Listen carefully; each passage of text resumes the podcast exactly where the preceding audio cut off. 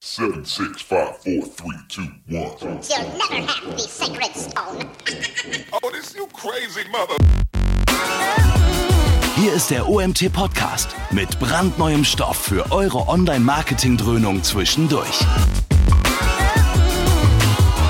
Heute mit dem OMT-Gründer Mario Jung.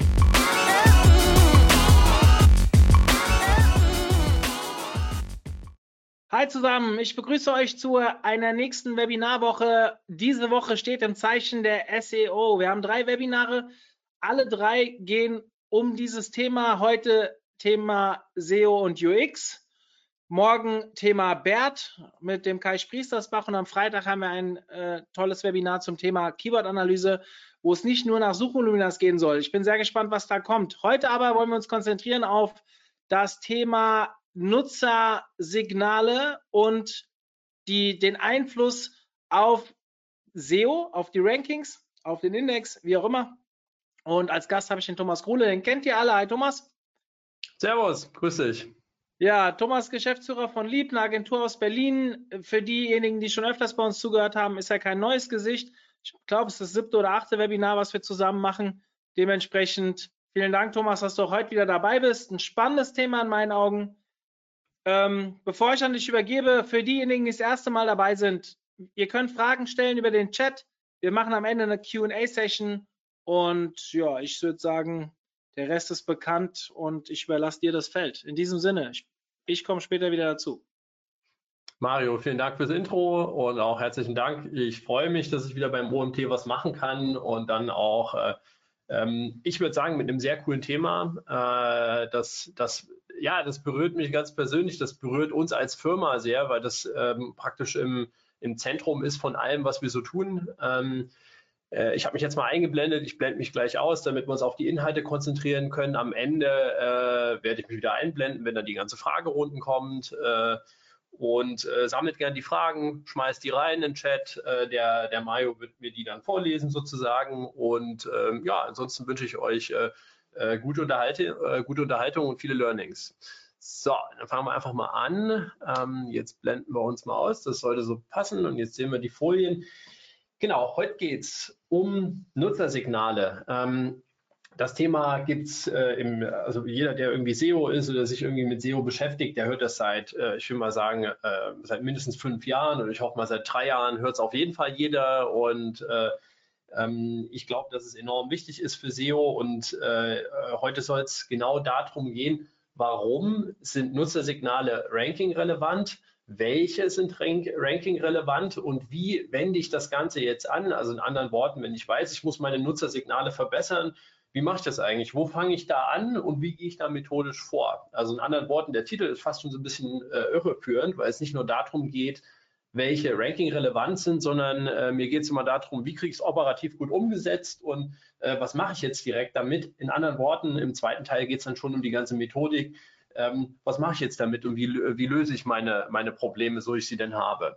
Und ähm, ja, an der Stelle, Moment, jetzt muss ich nochmal was einblenden hier. Oh, hoppla, das sollte ich natürlich gerade nicht sehen, aber naja, jetzt haben wir es. Ähm, Moment, ja. Ja, jetzt haben wir es. Okay, jetzt kann es losgehen. Also kurze Vorstellung. Ich bin Thomas, bin der Gründer und Geschäftsführer von Lieb. Ähm, Lieb macht genau drei Sachen. Und äh, eine davon ist äh, ja, äh, Off-Page-SEO, also sprich äh, On-Page-SEO, Off-Page-SEO, technisches SEO, also alles, was irgendwie mit Suchmaschinenoptimierung zu tun hat. Ähm, äh, das machen wir mit einem internationalen Team hier in Berlin und machen das sozusagen für alle Kernmärkte, die es in Europa so gibt, mit Muttersprachlern im Haus. Ähm, dann ist die zweite Säule ist alles, was so mit Paid Ads zu tun hat, also sprich alles, worüber irgendwie bezahlter Traffic reinkommt. Und die dritte ist eigentlich die, das ist die, die alles zusammenhält. Das ist Conversion-Optimierung. Ähm, das ist eine Mischung aus AB-Testing, also sprich wir, äh, wir testen sozusagen auf einer Webseite äh, mit dem Ziel, dass wir eine höhere Conversion-Rate raus haben, machen sowas auch bis zu 100% erfolgsbasiert. Und heute geht es eigentlich um eine Mischung aus der, aus der blauen und aus der roten Säule. Und ähm, bevor ich dazu gehe, nochmal drei Wörter zu uns. Also wir sind jetzt so knapp 60 Leute, sitzen hier alle in Charlottenburg, haben irgendwas über 50 Kunden und haben letztes Jahr im, äh, wir haben uns gerade darüber unterhalten, September, Oktober, irgendwann dann so unseren zehnten Geburtstag gefeiert als Firma. Und ähm, Jetzt will ich mal einen kleinen Rückblick machen. Ähm, ich will jetzt hier nicht so wahnsinnig viel über unsere Geschichte äh, erzählen, das ist auch gar nicht so interessant und vielleicht auch hinlänglich bekannt. Ähm, äh, aber die, äh, die Firma Lieb ist ja aus einer Fusion hervorgegangen von zwei Agenturen. Und da habe ich mal die eine gegründet, die hieß Marketing, das war 2009 und äh, wir hatten da eigentlich immer einen Schwerpunkt auf SEO, haben nichts anderes gemacht. Ähm, und dann gab es da die zweite Firma, Conversion Lift, die hat der Nils Kattau gegründet 2012 und die hat nichts anderes als CAO gemacht. Und ähm, wir sind ja damals, 2015, sind wir gemerged und haben uns zusammengeschlossen zu Lieb. Ähm, und äh, jetzt will ich mal sagen, warum haben wir das eigentlich damals gemacht? Äh, warum haben wir es genau zu diesem Zeitpunkt vollzogen? Ähm, und das hat sehr viel mit dem heutigen Thema zu tun. Ähm, das eine ist, irgendwo so im Jahr äh, 2015, es war, ich habe es nicht mehr genau im Kopf, aber Anfang 2015 äh, hat Google sozusagen angekündigt, dass sie ein neues System einführen werden, was RankBrain heißt. RankBrain ist praktisch äh, eine Art von künstlicher Intelligenz, die selbstständig dazulernt und die ja, ich würde mal sagen, die Anwendung vom Google-Algorithmus auf eine, auf eine Suchanfrage immer wieder neu ausjustiert und aussteuert. Und ähm, ja, Google hat damals gesagt, Mensch, da sind ein Haufen Suchanfragen. Ich weiß nicht mehr, was das für eine Zahl war, ob das jetzt 20, 30 Prozent jeden Tag waren aller Suchanfragen, die getätigt werden, die haben wir noch nie gesehen. Ergo wissen wir auch nicht so wahnsinnig gut, wie wir sie ranken sollen. Und, und unter anderem das sollte RankBrain lösen. Und äh, dieses ganze Aussteuern vom Google-Algorithmus, das konnte man damals schon sehen, äh, was jetzt RankBrain übernimmt. Das tut RankBrain letztendlich auch auf Basis von Nutzersignalen. Und ähm, Nutzersignale sind sozusagen eine Bestätigung dafür, dass RankBrain den Algorithmus äh, auf, äh, auf einem bestimmten Keyword irgendwie richtig angepasst hat. Ähm, und äh, das war ein so ein Event, was für uns entscheidend war. Und äh, man konnte dann so ein bisschen voraussehen, dass Nutzersignale eine immer größere Rolle im Google-Algorithmus einnehmen werden. Und irgendwo da passierte dann unser Merger, nämlich aus einem SEO-Spezialisten und einem Conversion-Spezialisten. Und dann kam irgendwann 2016, da gab es ein, äh, ja, da gab es ein, äh, ein Panda-Update und ähm, das ging schon auch ziemlich stark auf Nutzersignale ein, ohne jetzt mal ins Detail zu gehen. Und äh, irgendwann gab es ja auch nochmal den Fred und beim Fred konnte man ganz, ganz stark zum Beispiel ablesen, was so eine CTR, wie die das Ranking beeinflusst. Und äh, das war dann so die Zeit, wo viele SEOs irgendwie so angefangen haben, die CTR zu manipulieren. Und das ist vielleicht nicht der richtige Weg, ähm, wie man es macht, aber äh, wir haben zumindest sozusagen gesehen, äh, dass, dass es viele Entwicklungen gibt im Google-Algorithmus, die immer mehr so in die Richtung gehen. Ähm, Google möchte den zufriedenen Nutzer haben und wird immer mehr diese Signale nehmen und irgendwie im Ranking-Algorithmus verwenden. Und jetzt will ich mal so ein bisschen reingehen, was sind Nutzersignale eigentlich? Ähm, damit ich das machen kann, will ich mal so ein bisschen herleiten, äh, wie wir den Google-Algorithmus so wahrnehmen. Ähm, generell, äh, ich vereinfache es immer ganz gerne. Äh, man sagt ja immer, der Google-Algorithmus, der besteht aus Hunderten von Ranking-Faktoren. Keine Ahnung, ob es 500 sind oder 600, äh, aber es sind auf jeden Fall mal eine ganze Menge. Und irgendwo lassen sie sich alle äh, in, in eine bestimmte Anzahl an Säulen und Kategorien einteilen. Und vor zehn Jahren, äh, da haben wir jetzt diese Säulen gesehen. Äh, wir brauchen erstmal, äh, eigentlich ganz mal von rechts angefangen, technisches SEO, also so ein Haufen technische Faktoren. Ähm, wenn die nicht gegeben sind, da kann überhaupt nichts ranken. Also wenn der Google-Bot eine Seite nicht crawlen kann, äh, dann brauche ich auch äh, keinen Content drauf machen und dann brauche ich auch keine schönen Links. Es bringt mir alles nicht so wahnsinnig viel. Das heißt, es gibt so einen Haufen technische Faktoren, die sind immer eine Grundlage gewesen. Dann gibt es die Content-Faktoren. Google muss dieses Keyword, äh, also irgendwie mal eine, äh, eine Connection zwischen der Webseite und irgendeinem Keyword herstellen, eine semantische, um zu verstehen, aha, da geht es um Schuhe und so weiter und so fort. Sonst rankt auch nichts. Ähm, und ich brauche letztendlich Links, um äh, gerade im transaktionellen Bereich nach vorne zu kommen. Und das änderte sich eben, äh, indem letztendlich so vor, sagen wir mal, grob fünf, äh, fünf Jahren so in etwa diese Säule User Experience dazu kam, nämlich die Frage, ist der Nutzer mit dem Ergebnis, dass mir die ersten drei Säulen da ausgerechnet haben, zufrieden, ja oder nein? Und wir sehen das so, die Säule ist heute definitiv größer geworden. Über die Proportionen kann man sich jetzt streiten und wir glauben, dass diese Säule auch in Zukunft mehr Gewicht bekommen wird. Ähm, und wenn man jetzt mal ganz schematisch guckt, ähm, äh, wie entsteht eigentlich so ein Ranking von irgendeinem Keyword, dann ich will es mal so ganz grob erklären, wie wir das sehen. Das ist jetzt natürlich ganz stark vereinfacht und jetzt nehmen wir mal an, wir haben hier neue, da kommt eine neue Seite ins Internet, äh, eine neue Unterseite und äh, die soll, was weiß ich, ranken für Damenschuhe kaufen und äh, da beginnt die mal irgendwo zu ranken im Nirvana auf Platz 10.000 und irgendwann ist sie rechts unten auf Platz 1. Natürlich sieht eine Ranking-Verlaufskurve niemals so aus und ähm, äh, aber ich will es einfach mal schematisch darstellen diese ganzen Faktoren, technischen Faktoren, Semantik in Klammern, Content und auch Brandfaktoren, die sorgen irgendwie dafür, dass das Keyword, je nachdem wie stark es, wie kompetitiv es ist, mal irgendwo vorne in der Top 40, 30, meinetwegen auch 20 ankommt. Ähm, und die müssen gegeben sein, um sozusagen diesen ganzen Schritt von Platz 10.000 auf Platz 20 zu machen, mal ganz simpel ausgedrückt. Und ähm, äh, dann sind es letztendlich die Backlinks, die sorgen dafür, äh, gerade bei einem transaktionalen Keyword, wo ich, äh, wo ich letztendlich Links brauche, dass dieses ganze Ding vorpurzelt in die auf Platz 1, auf die 2 und auf die 3. Und jetzt kommen unsere Nutzersignale rein. Nutzersignale kommen genau an der Stelle rein, nämlich da, wo Google anfangen kann, Nutzersignale zu messen. Das ist nämlich so ziemlich, äh, ja, erst wenn eine, äh, wenn eine Seite relativ weit vorne rankt, nämlich in dem Bereich, wo auch der Traffic verteilt wird. Und ihr wisst ja, Heute ist der Traffic auf Seite 1, ähm, auf Seite 2 bis X finden sich für die meisten Keyword-Suchanfragen findet sich kaum noch Traffic. Und wie jetzt meine Nutzersignale sind, das entscheidet am Ende des Tages darüber, ob das Ding da oben bleiben wird, ob es äh, sogar noch ein, zwei Plätze nach vorne auf Platz 1 macht oder ob das ratzfatz wieder rausgeht, weil Google sagt, oh hoppla, habe ich mich halt berechnet mit den ganzen anderen Krimskrams, ähm, war wohl doch nicht so ein gutes Ergebnis. Und das ist auch der dicke Unterschied zu früher. Da konnte man, ich will mal so sagen, jede Schrottseite mit Geld nach vorne optimieren. Wenn heute, ähm, wenn das Produkt einfach wahnsinnig überteuert ist, wenn die Usability grottenschlecht ist und äh, wenn die äh, und die Intention des Nutzers nicht abgeholt wird, dann geht es zack runter. Äh, und auch wenn wir 5 Millionen Euro in Backlinks verblasen, spielt keine Rolle. Ähm, und jetzt erstmal so eine interessante Frage. Was sagt Google eigentlich dazu? Die sagen so einiges. Äh, ein paar Sachen habe ich mal rausgepickt. Ähm, äh, hier der Gary, der sagt 2017, ich schwöre, dass wir keine Analytics-Daten für die Rankings oder für die Berechnung von Rankings benutzen. Ähm, ja, dazu ist äh, äh Google schwört ja eine ganze Menge ähm, und sagt auch eine ganze Menge. Ähm, ich würde dem mal ein kleines Aber äh, hinten anstellen.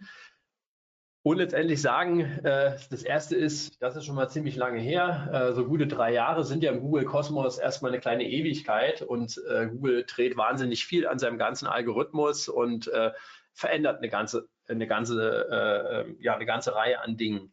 Die Kernfrage ist jetzt die, und der feine Unterschied zwischen dem, was er gesagt hat. Ähm, ähm, viele Dinge, die Google irgendwie, äh, die einen Einfluss haben auf das Ranking, sind eigentlich kein direkter Ranking-Faktor, sondern sie beeinflussen das Ranking auf irgendeine Art und Weise indirekt. Ähm, das ist eine kleine Spitzfindigkeit bei dem Ganzen. Ähm, aber wir sehen eigentlich Folgendes, nämlich dass äh, es gibt eine ganze Menge, zahllose sind es vielleicht nicht, aber es gibt eine ganze Menge an SEO-Studien, die ganz klar zeigen, dass bei äh, verschiedenen Updates mit einem verschiedenen Fokus die Seiten gewinnen, die starke Nutzersignale haben im Vergleich zur, äh, zur Konkurrenz, die sie dann abgehängt haben. Und da haben wir jetzt zum Beispiel hier das March 2019 Core Update. Hier, das hat äh, Malte veröffentlicht bei Searchmetrics. Und da sieht man eigentlich auch ganz schön, ähm, wenn man äh, sich hier mal drei Metriken anguckt, Time on Site, Pages per Visit, Bounce Rate, dann sehe ich, haben sie ganz gut auswerten können, wer die Winner sind und wer die Loser sind in verschiedenen Segmenten. Und äh, zeigte schon relativ klar, dass diese drei Metriken ähm, ja, einen guten Einfluss zu haben scheinen, dass sie zumindest mit den Ranking-Gewinnen und Verlusten korreliert haben. Zur Erinnerung, wir wissen immer, dass Korrelation äh, äh nicht Kausalität bedeutet. Ähm, aber es sieht mir schon relativ wahrscheinlich aus und das zeigen äh, diverse Studien, die nach Updates gemacht wurden. Ähm, da kann man nochmal sagen, ähm, Google hat, ohne dass ich euch jetzt mit den Screenshots irgendwie nerven will, Google hat diverse Patente, zum Beispiel eins, ähm, mit dem sich die Seitenqualität auf Basis der Verweildauer bewerten lässt. Und es gibt noch diverse andere, das kann man schön bei SEO by the zum Beispiel nachlesen. Ähm, und dann ist es so, äh, ja, in, äh, das kommt natürlich immer auf die Branche an und äh, es ist ziemlich sicher, dass man in manchen Branchen, äh, dass andere Dinge äh, wichtiger sind, wie Vertrauen oder die Stärke der Marke. Äh, aber in anderen sieht man ganz, ganz deutlich, dass Nutzersignale gewinnen und äh, letztendlich äh, genauso wie Links und Content und Technik gebraucht werden, damit ein Nutzer sozusagen auf der Seite bleibt und damit ein Ranking auch erhalten bleibt oder verbessert wird.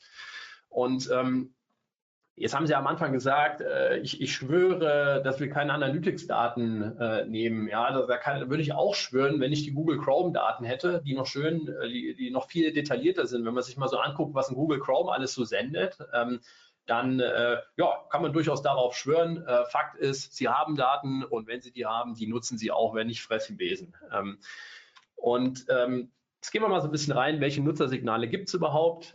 Wir unterscheiden eigentlich sehr gerne in zwei Kategorien, nämlich in sogenannte Offsite-Nutzersignale. Das sind Nutzersignale, die außerhalb der Webseite selbst irgendwie ausgelöst werden. Das ist zum Beispiel das, was man so Search Engage, äh, SERP, also Search Engine Result Page, Suchergebnis Resultatsseite, äh, Engagement äh, benennt, die CTR, also in anderen Worten der Anteil derjenigen Menschen, die, nachdem sie was gesucht haben, auf ein Ergebnis klicken im Vergleich zu denen, die das Ergebnis eingeblendet bekommen. Das ist die CTR. Ähm, und da unterscheidet man, äh, ja, seit, ich glaube, 2009 hat Google irgendwann mal diese Definition da rausgehauen zwischen einem Long-Click und einem Short-Click. Ähm, ein Long-Click ist letztendlich der, ich klicke auf ein Google-Suchergebnis oder ich tappe drauf und ich bleibe lange auf der Seite, ähm, navigiere mich vielleicht durch die Seite versus ein Short-Click ist der, ich klicke auf die Seite, ähm, ich gucke ganz kurz, ich klicke oben auf zurück und ich klicke aufs nächste Ergebnis. Nennt man auch eine, eine oder ich mache eine sogenannte Refined Search, also eine ähm, äh, letztendlich eine, eine tiefere Suche und präzisiere meine Suche nochmal. Ähm, und das sind ganz, ganz sicher Signale, äh, die man optimieren kann, die sehr schnell äh, zu Erfolgen führen, nämlich die Frage, ob ich ähm, äh, wie hoch meine CTR ist. Hier kriegt man ganz viel hin. Jetzt gibt es natürlich auch Unternehmen, hier SERP-Clicks gibt es zum Beispiel aus den USA, die versuchen genau das zu faken. Da kann man sich Leute kaufen, die auf irgendwelche Ergebnisse klicken. Würde ich nicht empfehlen, ist alles nicht dauerhaft, kann irgendwann mal ausgelesen werden. Ähm, funktioniert zwar, wenn ich jetzt eine Affiliate-Seite habe, dann äh, ja, dann würde ich es machen, oder beziehungsweise ich mache es auch. Ähm, äh, dann kann ich es machen, wenn ich, äh, wenn nicht so viel kaputt gehen soll, aber meine CTR verbessere ich durch ganz andere Maßnahmen viel effizienter und viel nachhaltiger. Ähm, und dann sehen wir eine zweite Kategorie und das sind sogenannte On-Site-Nutzersignale ähm, und also in anderen Worten die Nutzersignale, die auf der Webseite selbst stattfinden und zu denen zählt man natürlich die Absprungrate, die Verweildauer, die Pages per Visit, die Scrolltiefe und so weiter. Und das sind sicherlich die wichtigsten, gibt aber, äh, ich weiß nicht, wahrscheinlich so 20, 25, vielleicht auch 30, die Google irgendwie messen kann. Ähm, gehen wir mal ein bisschen zum Bounce Rate und Time on Site. Äh, ja, äh, ist, ist ja relativ einfache Sache, wie es gemessen wird. Nehmen wir mal an, wir haben zwei verschiedene Nutzer und der Nutzer A, der geht auf die Seite, der findet, was er gesucht hat ähm, und dann geht er wieder. Ähm, das ist ja auch eine ganz mögliche Sache, oder er hat gekauft und haut am Ende ab. Und dann gibt es den Nutzer B, der geht auf die Seite, findet nicht, was er gesucht hat und der geht wieder. Ja. Und äh, beides sendet letztendlich eine, ein, ein ähnliches Signal. Ähm, und es gibt also äh, die Bounce Rate und die Time on Site wird niemals das absolute Signal sein. In anderen Worten, wenn einer zum Beispiel eingibt, äh, ich suche zum Beispiel häufig mal nach der Kalenderwoche, ähm, Kalenderwoche 32, und dann will ich wissen, welches Datum das ist, dann klicke ich aufs Ergebnis und dann haue ich eben auch wieder nach zwei Sekunden ab und das ist völlig in Ordnung. Ähm, in anderen Worten, äh, so wird es letztendlich gemessen, äh, aber man muss äh, letztendlich für jede Suchanfrage überprüfen, ob das eine äh, und entscheiden, ob das jetzt eine gute Bounce Rate ist äh, und ob das eine gute Verweildauer ist. Und es gibt jetzt nicht die, äh, die Aussage, wenn jemand nach zwei Sekunden generell wieder von der Seite geht, dann ist das erstmal schlecht. Das kann je nach Suchintent total richtig sein.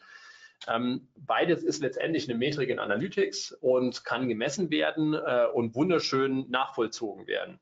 Was auch schon so ein bisschen einleitet ins nächste Thema, wie misst man denn diese ganzen Nutzersignale?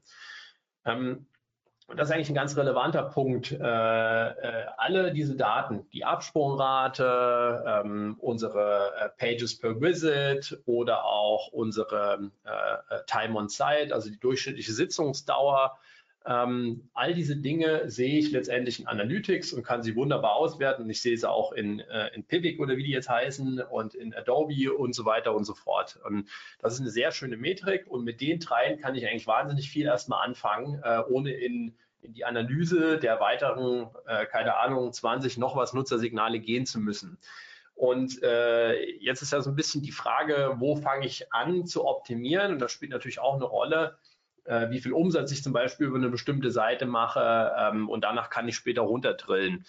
Ähm, genau da will ich jetzt mal reingehen, das ganze Thema, wie optimiert man eigentlich für bessere Nutzersignale? Ähm, die erste Frage ist ja immer die, das ist so ähnlich wie in der Conversion-Optimierung, ähm, ist die Frage, wo bringt euch eigentlich eine Optimierung der Nutzersignale am meisten? Ähm, da haben wir ja dieses Bild am Anfang gesehen und haben ja gesehen, Nutzersignale wirken eigentlich so richtig erst auf der, auf der ersten Seite, ähm, nämlich da, wo tatsächlich Traffic generiert wird, denn die ganzen Klicks sind ja so gefühlt auf Platz 1 bis 5, je nach Suchanfrage. In anderen Worten, ich filter mir natürlich erstmal die Shortheads, die schon vorne ranken. Das Bild ist jetzt natürlich nicht ganz, nicht ganz richtig und vollständig, weil Google guckt sich auch äh, Nutzersignale an von Seiten, die jetzt auf Seite 3 oder 5 oder sonst wo ranken ähm, äh, schnappt sich zum Beispiel mal eine, äh, eine Seite, die auf Platz 35 rankt, packt die mal nach vorne und guckt, wie die dann performt im Vergleich zu den anderen, die da vorne rumtanzen. Ähm, aber man kann sich mal relativ sicher sein, wenn ich da zuerst optimieren will, wo ähm, wo letztendlich, äh, wo es mir am meisten was bringen soll, dann gehe ich dahin, wo der Shorted ist. Also letztendlich da bei einem Keyword, welches, ähm, ja, äh, welches sozusagen im ersten Schritt herausgefunden wird. Und äh, wir suchen also sozusagen nach genau so einem Shorthead. Und was wir also machen wollen, wir, wir filtern erstmal runter auf die, URL, die, auf die URLs, die schon vorne ranken und die Traffic haben. Dafür können wir also die, äh, die Search-Konsole nehmen, dafür können wir Analytics nehmen. Und äh, hier ist, so sieht das Ganze aus in der Search-Konsole, haben wir die Keywörter hier so ein bisschen ausgegraut. Hier sieht man ja mal relativ schnell, ähm, wo sind meine ganzen Klicks eigentlich drauf, welche einzelnen URLs sind das und äh, was für eine Position habe ich dabei. Und ähm, Jetzt ist die Frage, ich kann jetzt natürlich Folgendes machen, wenn ich diese Methodik hier verfolge, dann finde ich eine einzelne Seite raus, was weiß ich, meine Kategorie slash Darmschuhe rankt jetzt auf Platz 6, hat äh, 26.000 Klicks, äh, jetzt mal in diesem Beispiel. Ähm, dann könnte ich ja sagen, ich verbessere jetzt genau etwas an dieser Seite, was zu äh, besseren Nutzersignalen führt, äh, mit der Hoffnung, dass ich von 5,6 auf Platz 2 springe. Das kann man natürlich machen. Ähm, man sollte aber nur Maßnahmen auf einer einzelnen URL, wie dieser Kategorie slash Darmschuhe machen, wenn die wirklich einen entsprechenden Traffic hat und eine, eine hohe Business-Importanz. Business-Importanz heißt immer, wenn das Ding rankt, dann verdienen wir Kohle. In anderen Worten, ähm, äh, der Warenkorb ist gut, die Marge ist gut, es ist, äh, wir haben ein gutes Produktangebot, eine gute Palette. Ähm, also in anderen Worten, die Kasse klingelt, wenn das Ding besser rankt. Und ähm, die Alternative ist jetzt, wenn ihr nicht solche Einzelmaßnahmen an einzelnen URLs machen wollt, dass ihr nicht eine URL verändert, sondern ein ganzes Template. Ähm, ein Template ist, eine, äh, ist sozusagen, nehmen wir mal von, reden wir mal von Online-Shops, das ist ja so das Typischste, dann ist die Startseite ein Template, die Kategorie, die Produktseite, meinetwegen noch die Filter- und die Suchergebnisseite, ähm, äh, der Warenkorb, der Checkout und so weiter und so fort. Ähm, und jetzt gibt es ja in einem Online-Shop ähm, nicht so wahnsinnig viele relevante Templates, die auch SEO-relevant sind. Die, äh, sagen wir mal, die Träger der wichtigsten Seiten sind ja in der Regel unsere Kategorieseiten. Und jetzt ist die Frage, wie finden wir denn heraus, welches Template interessant ist? Also erstens, ähm, wir wissen, äh, die Kategorien in einem Online-Shop, die sind eben dieser, dieser Träger, der praktisch der Wirt von relevanten Rankings. Also Damenschuhe wird niemals auf einer Produktseite ranken, eigentlich nicht, ähm, sondern eher auf einer Kategorieseite. Äh, also sagen wir, okay, ich hätte einen großen Mehrwert, wenn äh, die Nutzersignale auf allen meinen Kategorieseiten verbessert werden durch bestimmte Maßnahmen. Was sich dafür anbietet, ist, wenn ich mir äh, letztendlich über Google Analytics oder was ich auch immer nutze, ihr seht das hier auf der linken Seite, wenn ich eine Segmentierung mache in äh, in bestimmte Content-Gruppen. Und ich kann zum Beispiel alle meine Kategorien in eine Gruppe schmeißen. Ich kann auch alle der Oberkategorie Bekleidung in eine schmeißen, alle der Oberkategorie Schuhe und so weiter und so fort oder alle einer bestimmten Marke. Ähm, und auf diese Art und Weise äh, kann ich letztendlich diese gleichen Daten, die wir uns vorhin angeguckt haben, äh, kann ich jetzt auf so einer Content-Gruppenebene, hier kann ich jetzt anfangen, die Nutzersignale zu vergleichen, nämlich wieder die, die ich vorhin gezeigt habe, Absprungrate, Page per Visit, Transaktionen und so weiter und so fort. Und ähm, äh, wenn ich jetzt mal äh, letztendlich den ganzen Spaß mal absteigen sortiere und ich gucke mir mal an, wo sind viele Sitzungen drinne, aber wo scheint die Absprungrate im Vergleich zu den anderen vielleicht auch und zu den anderen vergleichbaren, wo scheint die sehr hoch zu sein, dann habe ich, äh, kann ich schnell einen Punkt identifizieren, wo ich sagen kann, hier fange ich jetzt mal an, was zu verbessern. Ich mache es mal irgendein Beispiel, nehmen wir mal an, wir fangen jetzt hier bei zweitens an bei Bekleidung und dann würden wir bei allen Kategorien anfangen, die unterhalb von Slash Bekleidung sozusagen hängen. Ähm, und äh, jetzt geht es also um die Entscheidung, machen wir jetzt eine URL-Veränderung oder machen wir eine Template-Veränderung? Ähm, und die haben wir jetzt getroffen. Und jetzt äh, ist es mal relativ egal, ob ihr eine URL verändert oder ob ihr ein Template verändert. Jetzt ist die Frage, woher wisst ihr eigentlich, was ihr verändern müsst, damit die Nutzersignale besser werden? Ähm, generell sprechen wir im, äh, in der, ja, in der, letztendlich sind wir jetzt hier fast in der Conversion-Optimierung, sprechen wir davon, es gibt eigentlich zwei Arten von von, von Änderungen. Das eine sind Änderungen an, äh, an Usability-Themen der Webseite, also an der Benutzbarkeit. Der Button ist groß genug zum Klicken. Äh, ich kann ihn einfach finden. Er ist nicht, was weiß ich, im Footer versteckt. Ähm, die Menüs äh, sind groß genug und ich klicke nicht dagegen, wenn ich mit meinem dicken Daumen drauf touche und so weiter und so fort. Ja. Das ist alles so Usability. Ähm, und dann gibt es solche Änderungen, die die Motivation des Nutzers beeinflussen. Jetzt gehen wir mal in die erste Kategorie. Wie finde ich denn raus, was ich usability-technisch besser machen muss, ähm, um bessere Nutzersignale zu produzieren? Dafür kann ich Hypothesen aufbauen über Usability Labs. Einfach mal googeln. Oder wenn man es nicht so komplex machen will, dann über Rapid User Testing. Auch einfach mal googeln. Äh, es sind wunderschöne ähm, ja, Hypothesengeneratoren. Und das ist so der erste Punkt. Und hier kriege ich, äh, ich gehe auf das Thema nicht so stark ein, äh, aber hier kriege ich wunderschöne Hypothesen raus. Meistens sind das auch die einfachsten und man kommt mit, äh, mit äh, relativ wenig Mühe äh, schnell zu ganz guten Hypothesen. Und ähm, die zweite Kategorie ist eigentlich die interessantere, nämlich diese Veränderungen auf der Webseite, die die Motivation des Nutzers beeinflussen, ähm, also die ihn dazu bringen, etwas anderes zu tun. Und hier kommen wir zur Psychologie. Das ist mein, äh, ist auch das Thema, äh, über das ich immer mal was erzähle. Ähm, und letztendlich zu dem Punkt, ähm, dass ihr euch bemühen müsst, sozusagen das menschliche Gehirn zu verstehen, weil wenn ihr das tut, dann könnt ihr auch äh, antizipieren, was ein Nutzer tun wird. Ähm, und ich verweise an der Stelle immer ganz gerne auf die zwei Bücher. Das eine ist vom Kahnemann Schnelle Denken, Langsame Denken und das andere ist das Nudge vom Richard Taylor.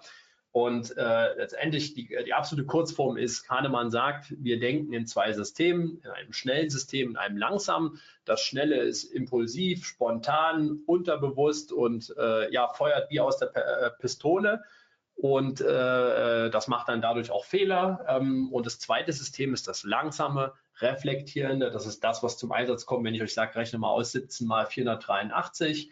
Ähm, also das, wo, wo es ein bisschen rattert im Kopf. Und äh, das ist das Gründliche. Das macht weniger Fehler. Ist auch sehr anstrengend, das zu benutzen. Äh, man muss immer so stark nachdenken, verbraucht Energie. Und wenn man nicht die ganze Zeit immer äh, äh, Kaffee trinken kann und Kekse essen kann, was man in der Evolution nicht konnte, dann ist es ein unbequemes System.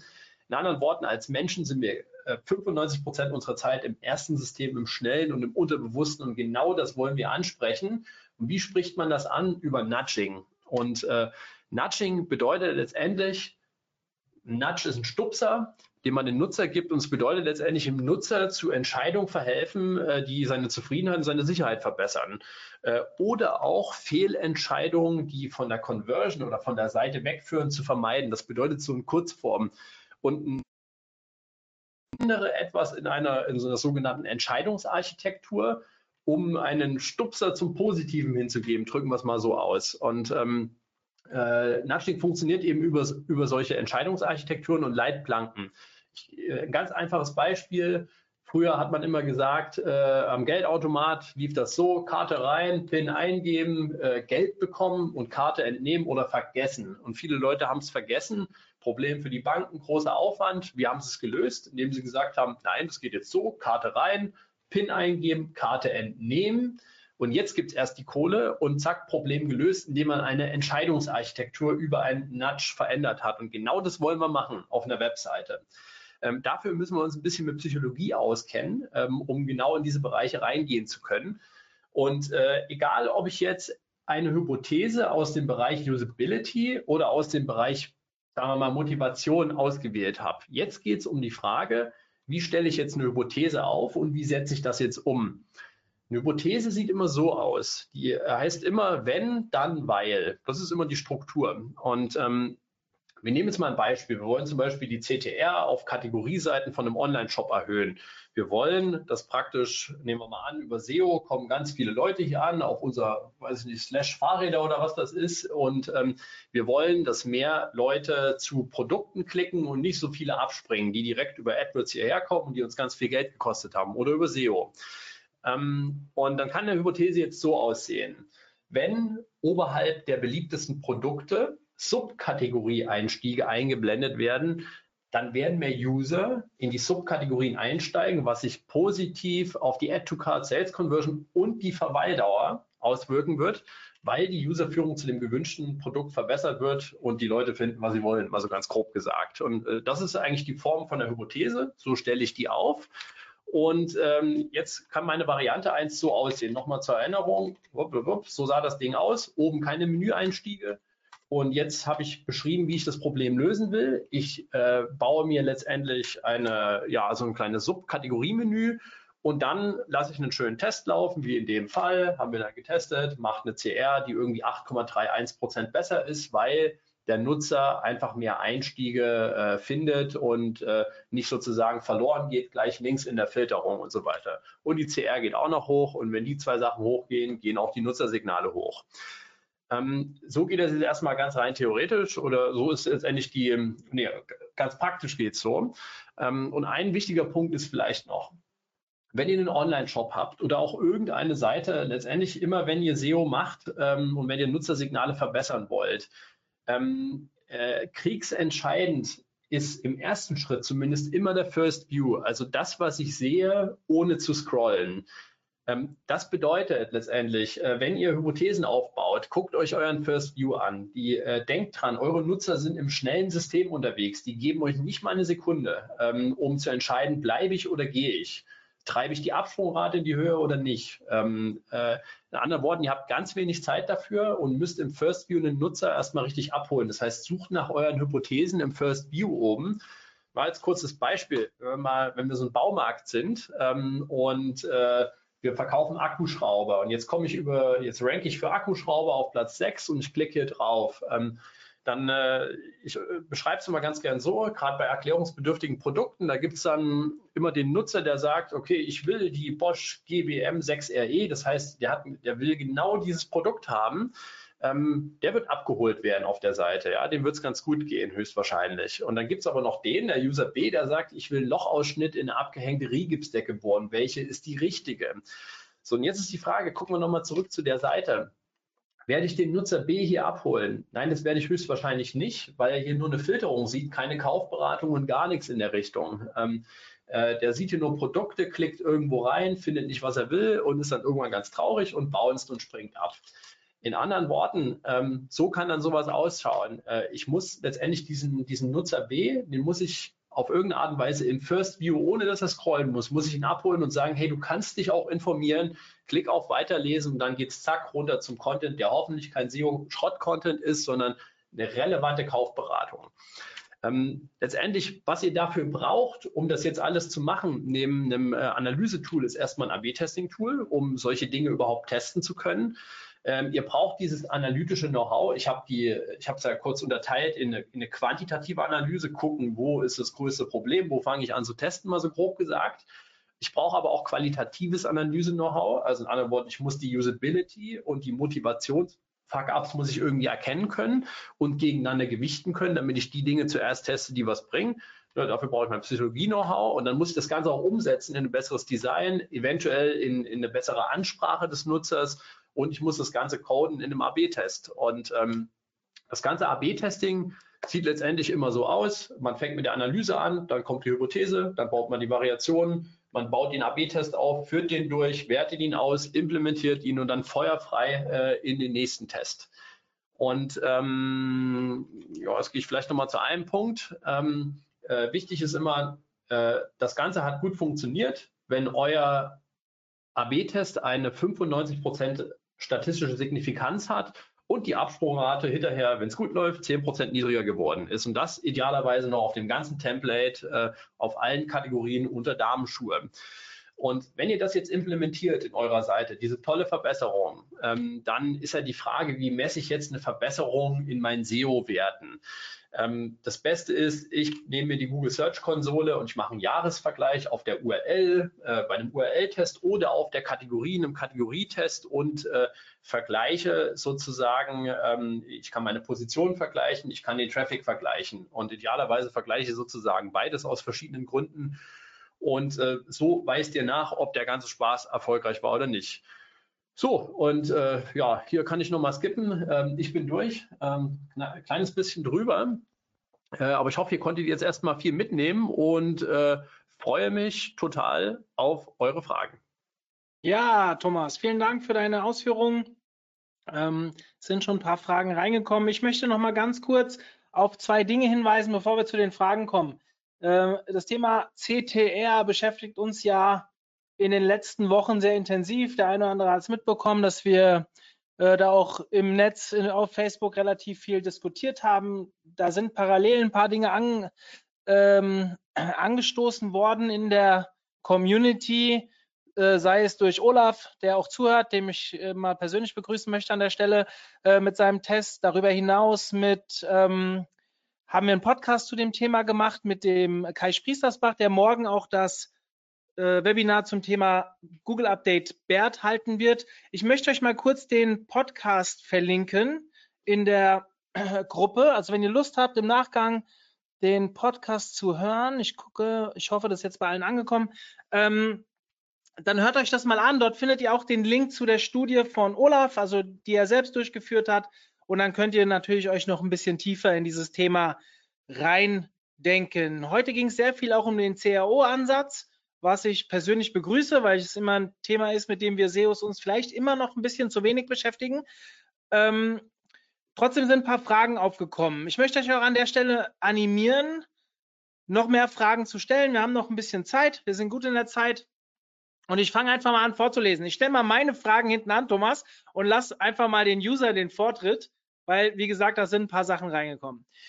Wir haben eine sehr hohe Bounce Rate bei uns auf der Seite. Diese dies versuchen wir gerade in den Griff zu bekommen. Allerdings sind wir im, uns immer noch unsicher, wie Google die Bounce Rate errechnet, beziehungsweise was zählt als Absprung. Die, Seite, die Zeit auf einer Seite, das Weiterklicken von A nach B? Fragezeichen. Bounce Rate ist relativ einfach gesagt. Es ist halt, äh, du klickst auf ein Ergebnis der, oder euer, euer, Nutzer klickt auf ein Ergebnis in, in den äh, Google Serbs oder aber auch, er kommt überhaupt irgendwie auf deine Seite drauf und äh, er springt ab innerhalb von einer Sekunde. Das ist ein Bounce. Ähm, es geht nicht darum, äh, dass er irgendwie weiterklickt äh, auf Seite 2 oder 3, ähm, sondern es geht darum, äh, äh, dass er sozusagen nach einer bestimmten Zeit direkt wieder aussteigt. Und es gibt einen Unterschied zwischen der Bounce, äh, Bounce Rate und der Ausstiegsrate. Ich weiß nicht, ob jetzt daher sozusagen die, die Unklarheit kommt über das Ganze, ähm, aber das ist eigentlich relativ einfach. Mhm. Ähm, nächste Frage, die reingekommen ist. Absprungrate und Time on Site sind in Google Analytics über Events modifizierbar, sind also individuell veränderbar, also nicht absolut. Sind das dann wirklich gute Metriken zur Optimierung? Wenn ich die nicht verändert nehme, dann ja. Ähm, wenn ich äh, am Anfang, wenn ich äh, sag mal, den Standardwert reinnehme, ähm, der nicht verändert ist, das ist der unverfälschte Wert. Wenn ihr den natürlich jetzt verändert ähm, und auf eine andere Weise als Google ihn selbst wahrnehmen würde, dann ist es nicht mehr so guter Wert. Ähm, äh, aber in, sein, ähm, in seiner initialen Ausprägung, wie er ohne Veränderung reinläuft, ist er wunderbar äh, zu verwenden. Ich habe ja so gesagt, es gibt viele Nutzersignale, die irgendwie eine Rolle spielen und äh, äh und auch eine gute Frage, wie viele Google noch misst. Im Detail weiß man das auch, glaube ich, gar nicht so genau.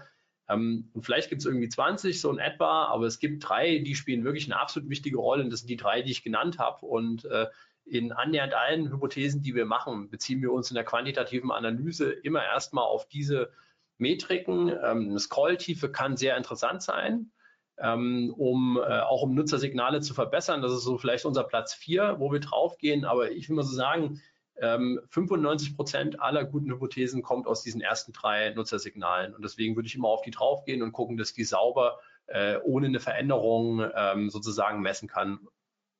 Ja, ich glaube, es geht ich glaube, es geht auch weniger darum, ob Google die Daten aus Analytics sich nimmt, sondern Analytics soll uns quasi helfen, diese Werte zu verbessern und zu verstehen. Also, dass wir, wenn wir das bei Analytics sehen, total irrelevant, ob sie es nutzen oder nicht. Du hast ja davon geredet, äh, äh, Gary schwört, dass es nicht, dass sie es nicht tun. Ähm, Chrome bietet natürlich eine halbe Vollerhebung mit 50 Prozent Usern weltweit oder wie viel es halt mittlerweile plus minus sind. Ähm, aber am Ende ist es ein Wert, den euch halt Chrome nicht gibt. Analytics gibt ihn euch, zumindest so wie ihn Google wahrnimmt.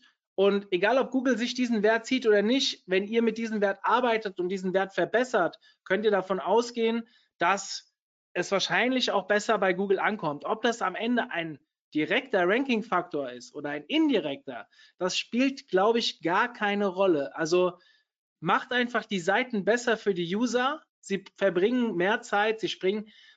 Ein anderes Beispiel, ich glaube, wir hatten schon mal ein Webinar, wo wir kurz darüber gesprochen haben ich habe mal einen Artikel geschrieben für einen Kunden zum Thema Trainings, äh, Trainerscheine. Und dieser Artikel, ich habe selbst im Fußball die A-Lizenz, sprich, ich habe sehr viel Erfahrung, was Trainerscheine angeht, vor allem diese drei Steps durchgemacht und habe mich dann mal hingesetzt, weil mir vieles beim DFB nicht gefallen hat, habe alles runtergeschrieben und dieser Artikel war werthaltiger als das, was der DFB selbst zur Verfügung stellt, weil auch noch eine Meinung, eine externe mit dabei ist. Wir hatten eine Absprungrate von fast 99 Prozent aber eine Verweildauer von über 25 Minuten auf diesem Artikel heißt, die Leute haben dort alle Informationen bekommen, die sie brauchen. Und dann kommt wahrscheinlich dieses Thema, du hast von Shortclick, Last-Click, äh, Shortclick, Longclick, vielleicht auch noch dieses Thema Last-Click, das haben wir mal im, im Podcast noch angesprochen, also sprich, gehen die Leute von dem Artikel zurück zu Google oder sind die fertig? Und ich glaube, das sind alles ganz, ganz wichtige Dinge, egal ob Google Analytics hinzuzieht oder nicht, hängt euch daran nicht auf. Arbeitet damit, was ihr da bekommt und versucht es zu verbessern und dann kann es nur in die richtige Richtung einzahlen. So, dann habe ich die nächste Frage. Wisst ihr, wie ein Öffnen im neuen Tab gerechnet wird?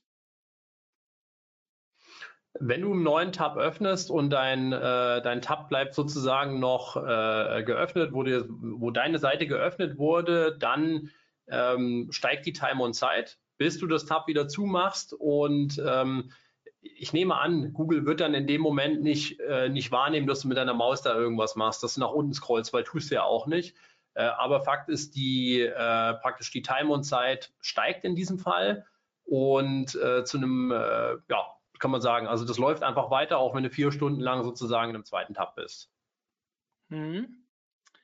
Ähm, Google Analytics wie Google es macht, wissen wir nicht. Misst ja, glaube ich, immer in bestimmten, also wenn du innerhalb von sieben Minuten keinen zweiten Klick machst, gehst du erstmal raus, bis du den nächsten Klick machst oder sowas. Ich glaube, ich krieg's nicht ganz zusammen, Sascha. Also mein Kollege hat mir das mal versucht zu erklären, er ist da deutlich tiefer drin wie ich. Ähm, am Ende ist es aber so, dass oftmals Seiten, die sehr lange besucht werden, wo kein zweiter Klick stattfindet, also sie machen es zu, kann sein, dass die Werte bei Analytics total verzogen sind. Ich weiß nicht, wie tief du drin bist, ob du das bestätigen kannst. Ähm, aber stellt euch mal vor, ihr habt 100 Leute, die einen Artikel 25 Minuten lesen und abspringen. Dann habt ihr vielleicht am Ende bei Analytics nur drei Minuten stehen, weil er ja immer nur die wertet, die einen zweiten Klick machen nach einer gewissen Zeit, weil Google misst ja immer von Klick zu Klick, wenn ich das, oder von Event zu Event, wenn man selbst welche auslöst. Ich krieg's nicht ganz zusammen. Genau. Ja. Auch hier gilt, es ist eigentlich total egal. Versucht diese Werte zu verbessern und dann arbeitet ihr in die richtige Richtung. Genau, also äh, das Wichtige ist auch, wir gucken nie auf dieselben Daten wie auf Google, ähm, weil Google sie auch teilweise anders misst, nämlich über Chrome und vielleicht die auswertet. Ähm, aber Fakt ist doch, äh, und das ist ja so ein bisschen Common Sense, also wenn ich äh, einen Online-Shop habe, äh, dann sind meine wichtigsten SEO-Seiten sind in aller Regel meine Kategorieseiten, zumindest für transaktionelle Keywörter. Ähm, äh, äh, dann ist das gut, wenn ich die Absprungrate auf allen meinen Kategorieseiten verringere. Ähm, das kann nicht verkehrt sein. Und ob die jetzt von einer absoluten 50 auf 45 gehen oder von 48 auf 43, interessiert auch kein Mensch hinterher. Hauptsache, das wird besser sozusagen, die Rate. Mhm. Ähm, sind Returning Visitors ein ranking-relevantes Nutzersignal?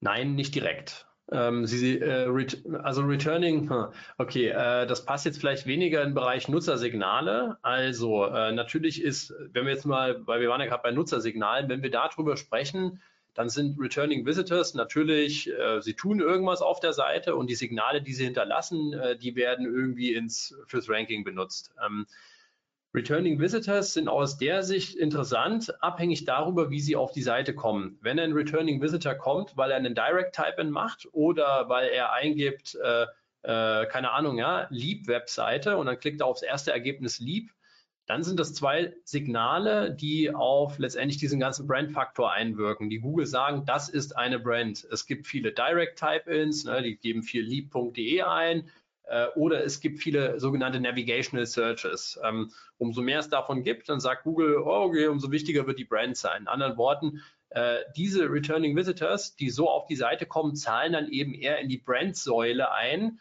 ich habe es vorhin nur mal ganz kurz drin gehabt hier in dem XY-Diagramm, als in die äh, Nutzersignalsäule. Aber natürlich, das, was die da machen, diese Returning Visitors, äh, wie lange die auf der Seite sind, äh, wie ihre Bounce Rate ist etc. pp. Ähm, auch das beeinflusst dann, dann eben wieder indirekt die Nutzersignale. Mhm. Wie bringst du Nutzer A mit der Subnavi und Nutzer B unter einen Hut? Oder habe ich das verpasst? Kannst du damit was anfangen?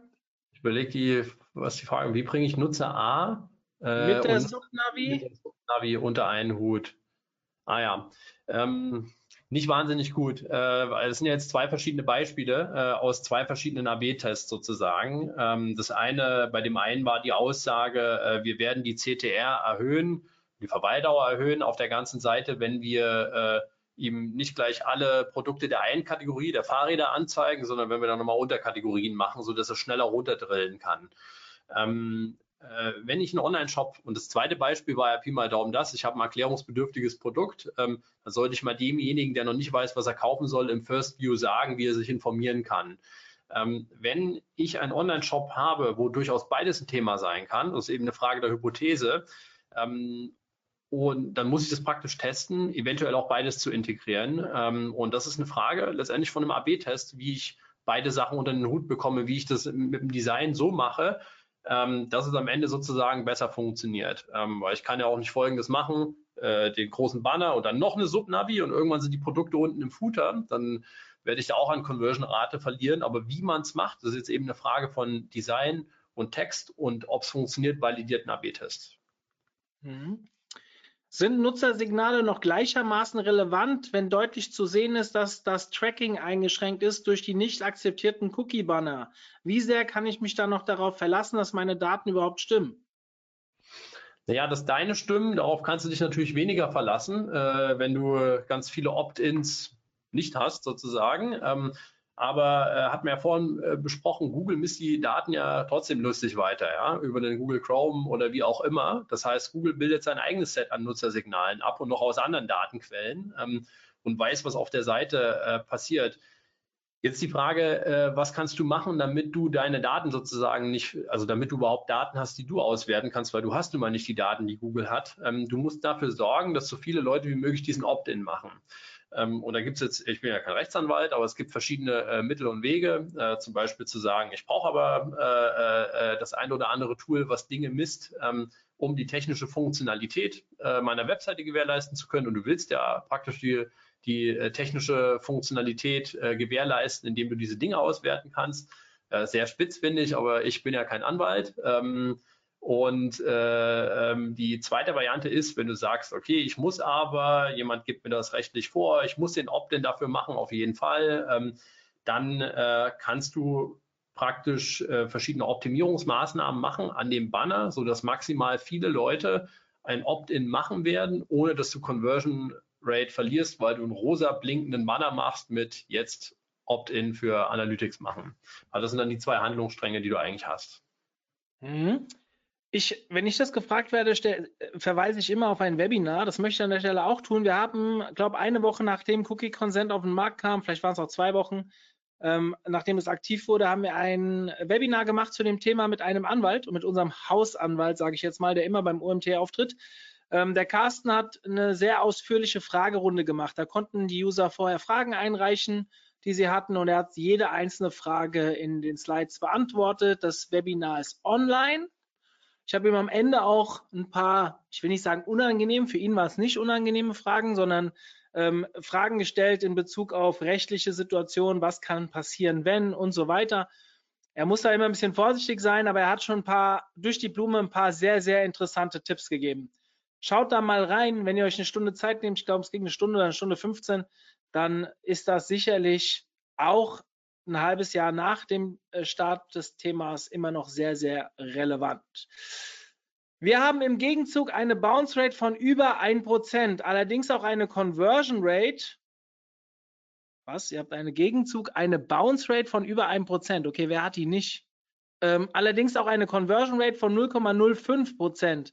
Da muss die Bounce Rate doch eigentlich viel höher sein. Wir finden hier keinen Fehler im Tracking. Ah, er meinte unter 1%. Schreibt er gerade ah, noch dazu. Also wir haben eine Bounce Rate von nur 1%, aber eine CR von nur 0,05%. Das klingt nach ähm, Tracking-Fehler. Das könnte sehr gut ein Tracking-Fehler sein. Äh, vielleicht werden die Conversions nicht richtig gezählt, vielleicht werden die Bounces nicht richtig gezählt, äh, etc. pp. Ähm, aber, aber muss nicht. Also es, gibt, es kann vielleicht auch einen Fall geben, ähm, wo du so tollen, relevanten Traffic auf deine Seite holst, ähm, dass nur ein Prozent bouncen äh, und wo du so ein ja, teures, komplexes, vergleichswürdiges Produkt verkaufst, ähm, für 20.000 Euro, sodass eben die CR-Nummer so niedrig ist. Ähm, Glaube ich eher nicht. Wird wahrscheinlich eher erstere Kategorie sein, ähm, aber man müsste im Detail reingucken, woran das liegt. Also ich habe es einmal geschafft, auf einer URL unter 1,5 Prozent zu kommen bei einem Projekt, wo wir aber sonst im Durchschnitt 60 Prozent haben. Also wenn ihr, wenn ihr ähm, das überall habt auf allen Seiten, dann habt ihr, dann bitte tut mir einen Gefallen und fragt mal einen guten Webanalysten, wie er das für euch aufräumt. Im Idealfall hat er das äh, relativ schnell gelöst. So. Ich habe noch eine letzte Frage, ähm, die auf das Thema RankBrain einzahlt. Wie kommst du darauf, dass RankBrain etwas mit Nutzersignalen zu tun hat? Laut Google geht es bei RankBrain um Vektorraumanalysen und Semantik. Also bei RankBrain ist es so, äh, äh, ist ja erstmal so, wie ich es am Anfang gesagt habe. RankBrain wurde eingeführt, weil Google gesagt hat, ich kriege hier äh, jeden Tag, ich weiß die Zahl nicht mehr, ob es irgendwie 20 oder 30 Prozent der Suchanfragen waren, die neu sind, die ich noch nie sozusagen einsortiert habe. Und jetzt ist eine KI, die soll lernen, ähm, welches, ähm, ja, also eine KI, die sozusagen lernen soll, ähm, ob das, was der Google-Algorithmus gemacht hat, ob die das irgendwie richtig einsortiert haben, ja oder nein. Und die soll lernen und diese Learnings selbstständig weiterentwickeln und dann übertragen auf die nächsten Suchanfragen. Ähm, und in diesen ganzen Ranking-Berechnungen spielen ja auch Nutzersignale eine Rolle. Also wie validiert denn Google, ob ein Nutzer äh, äh, oder ob eine, ein berechnetes Ergebnis, was Sie jetzt, sagen wir mal, auf Platz 1 berechnet haben, ob das den Nutzer zufriedengestellt hat? Sie validieren über Nutzersignale. Ähm, und das können Sie tun nach einer Weile, wenn Sie dieses Keyword irgendwie mehr als einmal gesehen haben.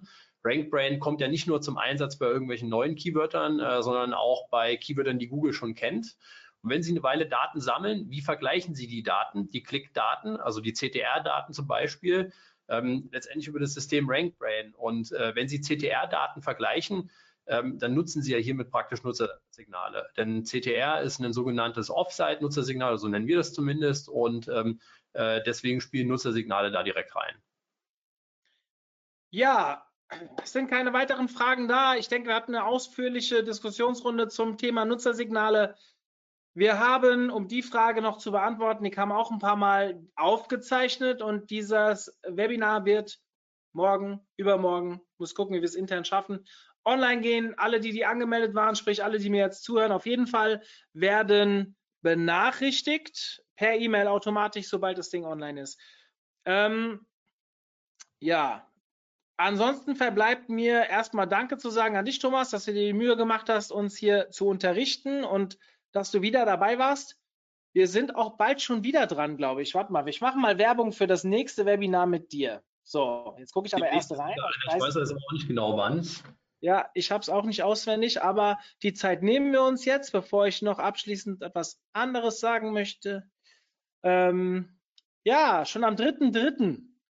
sind wir zum Thema SEO-Content ist tot. Inhalte müssen ranken und konvertieren ähm, zusammen unterwegs. Also, das ist gar nicht mehr lange hin. In zwei Wochen, drei Wochen, zweieinhalb Wochen, wie auch immer, haben wir das nächste Webinar Und ich freue mich sehr drauf. Wieder ein spannendes Thema.